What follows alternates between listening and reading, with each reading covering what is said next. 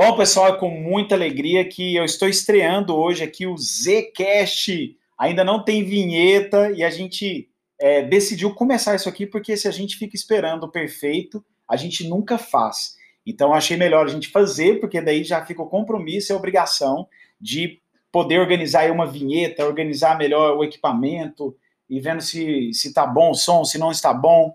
E eu tô tendo a honra de estrear isso aqui hoje, é, com muita alegria. Primeiro, ao lado de duas pessoas maravilhosas. Vou apresentar cada uma delas aqui. Uma é a Fabiola Arroio, que é a minha, a minha esposa, né? Acho que de todos os atributos que ela tem, esse é o principal, é o mais bacana, né? Ela é minha esposa. Ela foi muito louca, né, de querer casar comigo, mas enfim, casou e agora a gente tem crescido juntos. Ela também é empreendedora, é consultora de imagem. A gente vai falar um pouquinho aqui hoje sobre é, educação de filhos. Inclusive, também está aqui do meu lado a Jaqueline Kennedy, que é pedagoga, especialista em comunicação não violenta, analista comportamental. E queria convidar você aqui agora, Fabiola, para você contar para o pessoal que está ouvindo a gente aqui, por que, que você trouxe a Jaqueline aqui? Por que está esse grupinho aqui reunido? Qual é a dificuldade? Porque eu acredito que muitas pessoas que estão ouvindo aqui agora esse podcast têm aí seus desafios com com relação à, à educação de filhos, com crianças. Né? Para quem não sabe, eu e a Fabíola, nós temos dois filhos, o Matheus, que tem 11 anos, e o Levi, que tem 5. Já, já vão fazer upgrade de idade agora, né? O Levi em outubro e o Matheus em dezembro. E a Fabíola tem um motivo pelo qual ela chamou a Jaqueline aqui. Qual foi, amor? Conta aí pra galera por que, que você chamou a Jaqueline aqui hoje. Eu chamei a Jaque hoje aqui para ela me ensinar. é, pelo simples fato de que eu amo muito os meus filhos e eu, eu entendi que eu não estava tendo sabedoria suficiente na área de ensiná-los em relação à, à escola, às tarefas diárias deles escolares. Então, eu percebi, percebi isso e fui buscar ajuda, orientação, porque tanto eu quero crescer como quero fazer Mas... os meus crescer. Amor, e qual o seu maior desafio aí com, com o Levi, né? Você chamou ela, ele, ela aqui mais por causa do Levi, Sim. que é o nosso caçula. Mas conta pro pessoal aí, o que, que é o maior desafio? Que talvez alguém vai se identificar aqui agora com esse desafio. O que, que para você é desafiador dentro da, de ensinar a tarefa para o Levi? É, a minha grande. Eu, eu brinco que eu sou mãe eu sou mãe única de dois filhos. ficou, ficou complexo isso daí, né? Mas é porque o Matheus, ele tem a sua personalidade, que é o mais velho, de 11 anos, e o Levi tem a sua personalidade, e ele é o de 5 anos. Eu não tive tanta dificuldade nessa fase com o Matheus, porque o meu, a minha forma de, de, de viver, a minha forma de ver o mundo é muito parecida com o dele. E o Levi não, o Levi veio e ele é diferente, ele tem é, um perfil comportamental diferente do meu. Ele, o Levi, ele é muito mais ativo, ele é muito mais explosivo, ele é muito, ele é intenso em tudo que ele faz. Então, por sermos, por eu perceber que somos diferentes, eu tenho mais dificuldade de ensiná-lo. Beleza. E, e, assim, só para ficar uma coisa mais prática ainda para quem está ouvindo aqui. É, na prática, qual é a dificuldade? É ele ficar sentado, é ele terminar a ah, atividade, okay. é ele. Qual que é a dificuldade, o desafio Faz... que fez você chamar a Jaqueline Entendi. aqui hoje para fazer uma visita para a gente aqui em casa. Entendi. É fazer com que ele, ele goste da atividade escolar, de sentar, de fazer as tarefas, de. E eu vou falar de uma certa forma assim, tarefas de casa, é, arrumar cama, escovar os dentes, é, fazer a tarefinha mesmo, né? Agora a tarefa de casa mesmo, da escola fazer com que ele cumpra essas tarefas. Essa é a minha maior dificuldade, sem causar é, é, estresse é, entre, entre nós. Né? Legal. Porque eu mando ele fazer e ele. Jaqueline, é muito comum a, a, os pais, eu falo os pais, mas não sei se são mais as mães ou os pais, os homens que, que te chamam para fazer um atendimento, né? É muito comum isso acontecer, essa dificuldade de, de trabalhar a educação, as tarefas, o dia a dia. Fala um pouquinho aí sobre, sobre essa, essa problemática que a gente vê dentro da nossa sociedade. É muito comum entre as mães, porque elas estão mais presentes, elas que estão realmente no dia a dia. E como a Fabi falou, como ela se identifica, o perfil dela é mais identificado com o mais velho, realmente o, o pequeno, que tem totalmente diferença da personalidade, vai ser um desafio para ela. E aí ela vai buscar essa ajuda não porque ele está errado, porque ele é diferente, mas porque ela não consegue, as habilidades que ela tem agora não são suficientes para atender as necessidades dele. E essa disparidade de personalidade não é que ela, vai, ela é uma pessoa ineficaz, é uma pessoa que não sabe, mas é uma pessoa que vai buscar um conhecimento para aplicar, porque ela prefere estudar do que fazer como muitas mães fazem, punir o filho por ele ser diferente do comportamento dela, por exemplo. Entendi. E, e por exemplo, você chegou aqui, qual que é a sua, a sua primeira atitude quando você chega numa casa para poder fazer um atendimento? Como é que funciona normalmente? A, a pessoa vai até você, você que vai até a casa, né? Hoje que você veio aqui em casa, uhum. É, é assim mesmo que funciona? Você gosta de atender a pessoa dentro do ambiente dela? Esse é o ideal? Geralmente, sim. Eu geralmente eu vou no ambiente da criança. Porque se eu trago a criança para o meu ambiente, ela vai agir como eu quero que ela haja. Então, eu vou atender essa criança no ambiente dela para saber se ela está à vontade, para saber como realmente ela se comporta com os pais, com o irmão. Porque ela estando no meu ambiente, ela não tem como me mostrar isso ela vai se fechar. Então, se ela é uma criança expansiva, ou seja, se é uma criança mais extrovertida, ela vai ficar quietinha, porque é um ambiente que ela não conhece. E eu preciso que essa criança, ela seja uma criança na, no natural dela. E em casa eu tenho essa experiência melhor, indo na residência da pessoa, tem essa experiência melhor. E qual que é a primeira coisa? Conversa com os pais. Faz uma anamnese, vê qual é o problema, desde quando está acontecendo, qual a maior dificuldade, o que, que eu posso fazer, o que, que a criança gosta, como ela está agindo e reagindo às atividades que são entregues a essa criança. Então, tudo isso eu preciso de informação para depois aplicar um programa de ensino para ela. Legal. E qual é o quais ou qual é ou quais são aí, sei lá, os três maiores desafios que os pais têm enfrentado com as crianças? O que que você percebe hoje como pedagoga é, um, especialista na comunicação não violenta, o que, que você percebe hoje que, que seriam, sei lá, os três principais pontos a serem mais observados pelos pais ou pela sociedade dentro das famílias que você tem atendido? A maior reclamativa, número um, dos pais é a obediência. A segunda vem de preguiça, não conseguem realizar nada na casa. E a terceira é relacionada às atividades escolares hoje, depois da pandemia, muito mais do que anterior a esse momento que a gente está vivendo. A criança está preguiçosa, ela não quer fazer as tarefas, é muito, está muito resistente a querer fazer, tá? Ah, não, a professora falou que a gente pode fazer depois, tem aula online, tem gravado.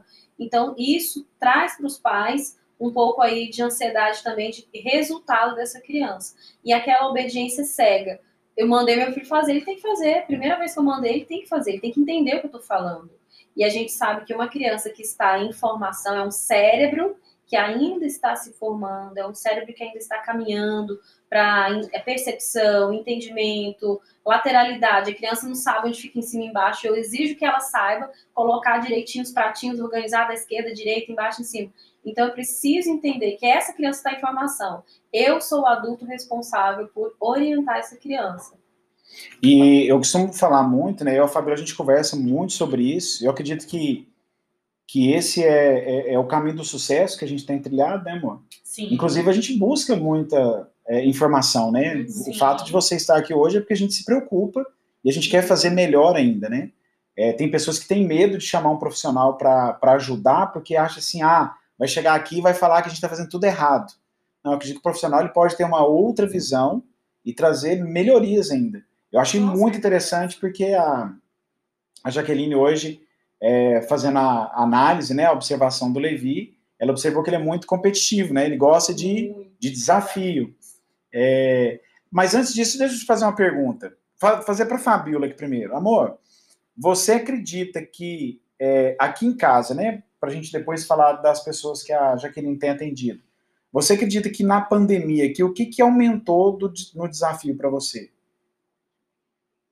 Uh, acredito que manter a rotina. Manter a rotina foi um, um dos maiores desafios, porque é, eu percebo que é importante para as crianças a gente ter uma rotina.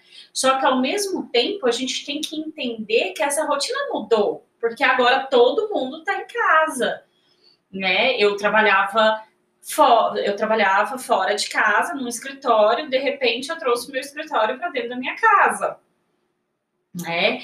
É, até você viajava muito, passava muitos dias fora de casa, agora está dentro de casa, trabalhando dentro de casa. Então. Tá aumentando a sua paciência, mano. É. ah, agora a gente tem certeza que não vamos ficar casados para sempre. É. então, manter essa rotina e, aliás, criar uma nova rotina que seja uma rotina saudável para os quatro e não seja pesado, entender que um tem cinco anos, o outro tem onze, nós somos adultos com os nossos deveres. É, acredito que esse foi o meu maior desafio. Até porque os sentimentos ficam mais aflorados, né? Ah, o Levi é. ficou mais birrento. Não, ele não ficou mais birrento. Ele, a gente só tá participando muito mais e estamos tendo a, a grande eu falo que é uma grande honra é, é, é, de estar tá participando muito mais do crescimento deles. Né? É.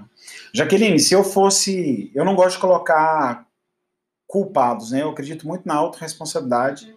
de cada um de nós. Mas se existisse, se é que existe, né, um, um, um epicentro causador de, de distúrbios é, na educação das crianças. Esse epicentro, ele, ele se encontra onde? É na criança, é nos pais, é na sociedade? Onde que você é, sente que é o maior causador? Onde que o problema sempre está mais aflorado aí?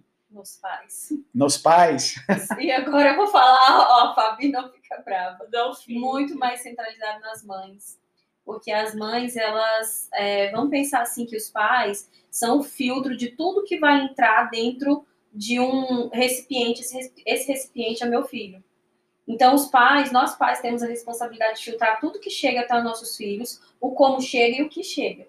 E as mães, por ser realmente nós mulheres temos essa parte é, sentimental, emocional mais aflorada, a gente acha que o pai, o homem, é, tem a obrigação de sempre nos manter emocionalmente é, bem. E na verdade não é assim né? E ela transfere isso para o filho. Ah, seu pai não podia fazer isso porque eu estou assim. Ah, seu pai não podia ter deixado você na escola até esse horário. Eu precisava pegar o meu cartão e para ir no salão e ela trazer meu cabelo. Agora eu correndo, tô pegando o menino. Então acaba que eu transfiro isso. E a criança é só um sintoma da doença que está acontecendo na minha casa.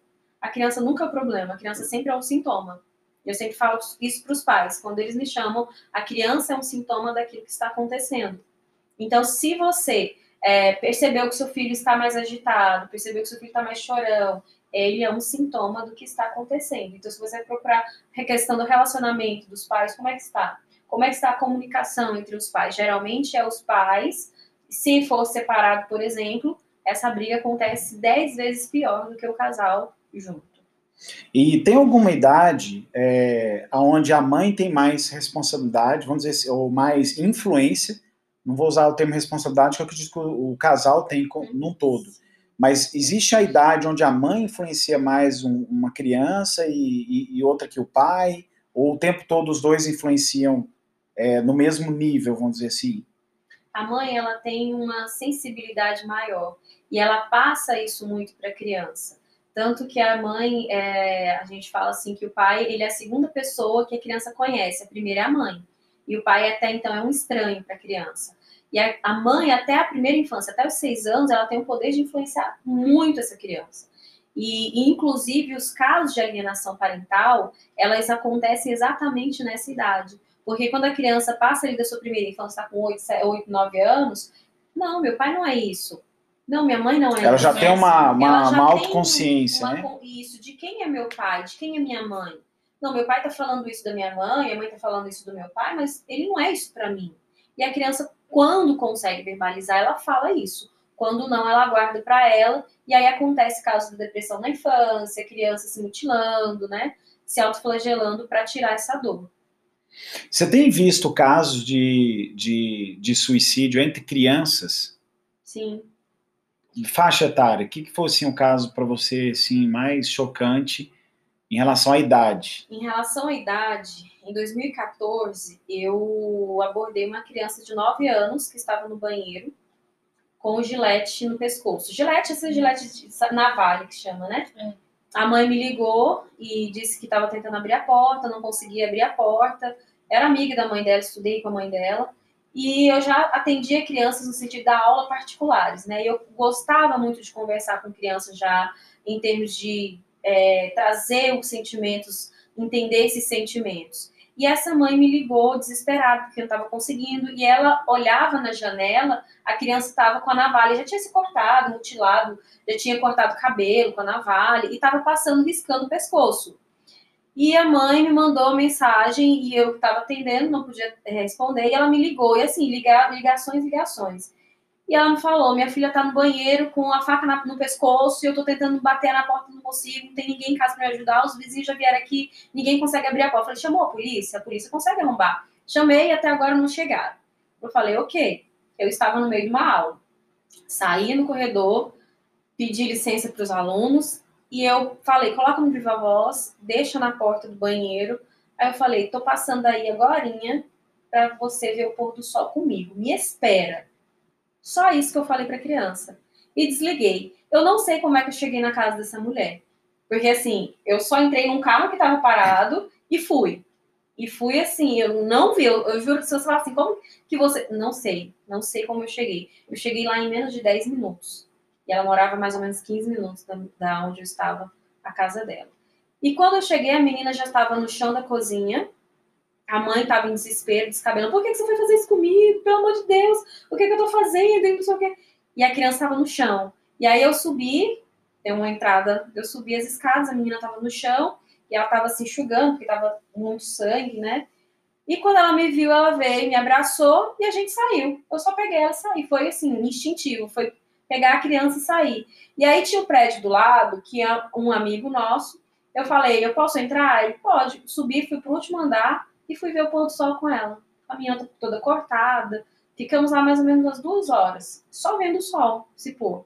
Depois a gente desceu, foi pra lanchonete do lado, tomou um lanche, ela foi para casa tomar banho. E aí depois fomos saber por que que tudo isso aconteceu. Então, assim, a gente entende o seguinte: essa menina, ela não queria se matar em momento nenhum. Momento nenhum. Tanto que para os psiquiatras, ela relatou: não queria tirar minha vida, eu tenho medo de morrer. Se matar é pecado, ela falava. E ela queria tirar uma dor. A dor do pai estar longe e a mãe estar falando mal do pai que ela tinha saudade. E ela não conseguia tirar essa dor de dentro dela. E ela também não conseguia falar para a mãe dela. E quando ela falava, ela apanhava da mãe. Não fala mal do meu pai, ela apanhava. Então, assim, é, tem crianças tirando a vida com 9, 10, 12 anos. 12 anos, semana passada, eu atendi mais uma vez um caso, a menina de 12 anos tomou veneno de rato. Então, acontece com frequência. Só que não é noticiado. Acontece nos bastidores. É, inclusive, a gente está aqui no mês de setembro, né, que é o, o mês amarelo, o mês da, da prevenção contra o suicídio, e eu vejo assim, Jaqueline, é, se eu tiver errado, me corrija. Muitos pais, eles olham para as crianças como objetos, Sim. né? Não, ele não consegue enxergar aquela criança como um ser humano. Na verdade, tem pessoas que olham para a esposa, olham para outro ser humano e não Uhum. conseguem enxergar é, que ali é outro ser humano, que tem suas deficiências, tem seus sonhos. Tem pessoas que não conseguem olhar para os pais e saber que os pais também têm seus fracassos, têm seus sonhos para viver. É, E como que você vê hoje esse, esse crescimento, ou como que um pai e uma mãe, que talvez está ouvindo a gente aqui hoje, como que ele poderia identificar se o filho ou a filha tem uma tendência, é, a tendência, se eles estão fazendo algo para tendenciar essa criança a partir por uma, para uma missão suicida, vamos dizer assim, né? De, de querer tirar a própria vida. O que, que os pais hoje, alguém que está ouvindo a gente aqui fala assim, cara, será que está acontecendo aqui em casa? Como que ela poderia, tem algum mecanismo, alguma ferramenta, alguma dinâmica que ela poderia fazer para identificar se isso está acontecendo dentro da casa dela? Tem as dinâmicas, mas a criança ela sempre dá sinal. Nenhuma criança que vai, o que está planejando, já pensou em se matar, ela não deixa de dar sinais, seja no comportamento, seja na fala, na forma de vestir, na forma de comer, o que comer. Então a criança ela vai te dar sinais o tempo todo. Essa criança mesmo, todos os dias ela aparecia com um desenho diferente para a mãe ver, coisa que ela nunca havia feito na vida dela. Ela sempre colocava lá a família dela desenhada no papel para a mãe ver. E a mãe nunca dava sinal assim, nossa, que lindo, que bonito, vamos mas ela era uma criança que já estava dando sinal, assim como essa criança de 12 anos também estava dando sinal na alimentação. Ela estava parando de se alimentar. Ela, não, mãe, não tô com fome hoje não. Não queria almoçar. E a mãe, tá, quando você tiver fome, você come alguma coisa. Eu não estou ali vigiando essa criança para ver se ela realmente está comendo. Mas essa mãe não percebeu a, a, a, questão de energia da criança baixando, não percebeu a alimentação diminuir, o peso também está diminuindo. Então, assim, a criança ela vai dar sinal para você o tempo todo. E as dinâmicas que geralmente a gente faz é histórias sociais. Ah, eu conheci um fulano e esse fulano estava muito triste com a família, aconteceu isso. E ele me falou que era legal é, tomar uma coisa para passar mal. E a criança começa a te jogar a história também. Ela não vai te falar assim, nossa, eu pensei nisso ela vai te falar através de história. As crianças, elas, eu observo isso muito, né? A, a Fabiola mais do que eu ainda, principalmente o Levi, né, amor? Ele fala muito por metáforas, né? Fala. As crianças são metafóricas, né? Porque a imaginação está aflorada. Sim. Então ela sempre vai te, ela vai te comunicar o que está de errado com ela, ou o que aconteceu, alguma novidade, através da, do imaginário dela. Eu já vi casos de criança contar que foi abusada sexualmente numa história.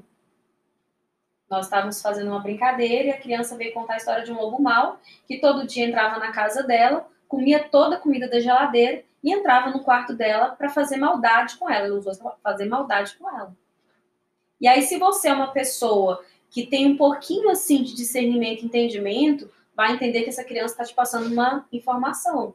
Jaque, eu, é, é, eu, eu, eu falaria assim na minha na minha humilde, no meu humilde conhecimento, perto do seu, que é, uma pessoa, uma, uma, pessoa, um adulto, né, a mãe ou o pai, na verdade, se ele parar para observar, para sentir o que o filho está sentindo, porque muitas vezes a gente a gente olha para a criança e vai assim, ah, é, é, é criança, não, uhum. né, não dá importância para os sentimentos. Sim. É, ah, mas tá chorando por causa de um brinquedinho que quebrou. Aquele brinquedinho, para nós adultos, uhum. que hoje tem outros brinquedos, tem um carro, tem uma casa, né? Já outros interesses. Outros né? interesses é diferente. Para o mundo dela, aquele brinquedinho pode ser de plástico, pode ser de. Pode ser de papel, de papel, pode ser de qualquer coisa. Aquele brinquedinho tem um significado muito importante. Então, às vezes, a gente não dá o devido valor para o sentimento, Sim. Né? E não para para observar esse sentimento, para olhar no olhinho, para sentir essa energia da qual ele está contando Sim. aquela história, né? Tudo comunica. Tudo comunica. Seu olhar comunica, sua fala comunica, a forma de você gesticular comunica. E aí, nessa pandemia, os pais acham que as crianças ficaram mais chorona, ficaram mais teimosas. Não é isso. É porque eu convivia pouco com a minha criança. Então eu não percebi os momentos que ela tinha de choro. Eu não percebi os momentos que ela tinha de briga com o irmão. Nossa, Sim. eles brigavam, mas agora tá um absurdo. Não é que tá um absurdo. é, tá muito é porque vocês estão em casa agora. Vocês Sim. estão vivendo isso. Né? E a criança ela não mudou o que aconteceu com ela foi que todo mundo se juntou e agora há mais incompreensão desse comportamento dela. E se eu tiver errado, você me corrige. É, hoje eles estão conectados mais a televisão, o celular E, e o desenho, o filme, é, o YouTube que eles estão seguindo, isso tudo traz energia, isso tudo traz conteúdo para eles. Traz né? modelos de comportamento, Traz- traz, eu- ansiedade. Eu tenho um costume de, no domingo, que é um dia que eu tô mais livre, tomar o café da manhã com eles e fico amanhã ali assistindo desenho Uhum. com eles. Mas não porque eu quero assistir o desenho. Eu sento, preparo o café da manhã, né? Sento no sofá ou no chão, no tapete com eles. Ah, vamos tomar o café da manhã. Agora o desenho, o Levi. O Levi escolhe o desenho. Ah, agora o Matheus que vai escolher. E aí eu vou assistindo para entender a linguagem, para entender qual é o desenho que eles estão Uhum. estão vendo. Se preocupa né? com o que eles estão vendo e Então, ouvindo. isso, isso é certo. Isso é certíssimo, porque se na sua casa existe um momento deles terem um momento desenho, eu preciso saber que desenho é esse. Quais palavras, quais comportamentos esse jogo, esse desenho está me ensinando. Então, muitos pais não têm essa preocupação, apenas entregam ali para a criança um, um equipamento e deixa a criança assistir o que ela colocar ali na tela. É, e é um perigo, né? Porque a gente não sabe, a formação na- mental da criança não está preparada. É, Então, a gente precisa se preocupar com isso. Legal. Ó, muito produtivo esse bate-papo aqui. É, A intenção é gravar episódios aqui de no máximo 30 minutos. Aqui já está 26 minutos e meio. É, então é o nosso primeiro, estamos estreando. Acredito que a gente vai fazer esse bate-papo aqui muitas e muitas vezes. Se você que está aqui nos ouvindo é, estiver com dúvida, conhecer alguém que precisa ouvir essa mensagem, que precisa ouvir essa informação, esse conteúdo que a gente disponibilizou aqui hoje, compartilhe isso aqui com alguém. E caso você queira tirar dúvidas, você pode mandar direct para mim lá no meu Instagram ou no da Fabiola. Eu vou deixar em algum lugar aqui na descrição quando eu divulgar esse vídeo, esse podcast aqui para vocês. Pode tirar dúvidas também lá com a, com a Jaqueline no Instagram dela, mande direct, porque nós temos uma missão de vida, um propósito que é tratar os relacionamentos, não só do casal, mas relacionamento das pessoas com os pais, com o namorado, com o esposo, com os filhos. A gente tem que cuidar da nossa geração que hoje está passando por uma, é, uma pandemia emocional ruim, né? Tá todo mundo com a, com a emocional abalado. Na verdade, não está abalado por causa da pandemia. A pandemia só veio para revelar que já estava algumas coisas confusas. E, ao mesmo tempo, trabalhar também as crianças que estão vindo. E eu espero que daqui a alguns anos eu não tenha mais cliente para participar dos meus treinamentos. Isso aí. Porque a maioria daqueles que passam hoje nos meus treinamentos vem para resolver situações com os pais. E os pais muitas vezes erraram não porque queriam errar, erraram tentando acertar. E hoje, a partir do momento que você está ouvindo esse podcast, você começa a ter consciência que você é, comete erros tentando acertar. E como é bom a gente poder é, acertar, né? A gente vai errar de toda maneira, mas como é bom a gente acertar mais do que errar. Quero agradecer a você, amor, por estar aqui, se dispondo. A gente mora junto, vive junto, mas nem sempre a gente trabalha juntos Sim. aqui, né? Então, para mim é muito bom sempre estar aqui com você. Quero te agradecer também, Jaqueline, primeiro por você ter vindo fazer essa visita aqui pra gente, fazer essa avaliação. Vimos que a gente está acertando em muitas coisas e que tem outras que a gente pode melhorar. Com certeza, esse é o objetivo. Tá Exato. sempre melhorando. Sempre, a gente não pode parar de estudar. É. Tamo junto então e a gente vai gravar outros episódios para mandar para você, tá? E no próximo vai vir com vinheta, hein? Valeu, beijo, até mais.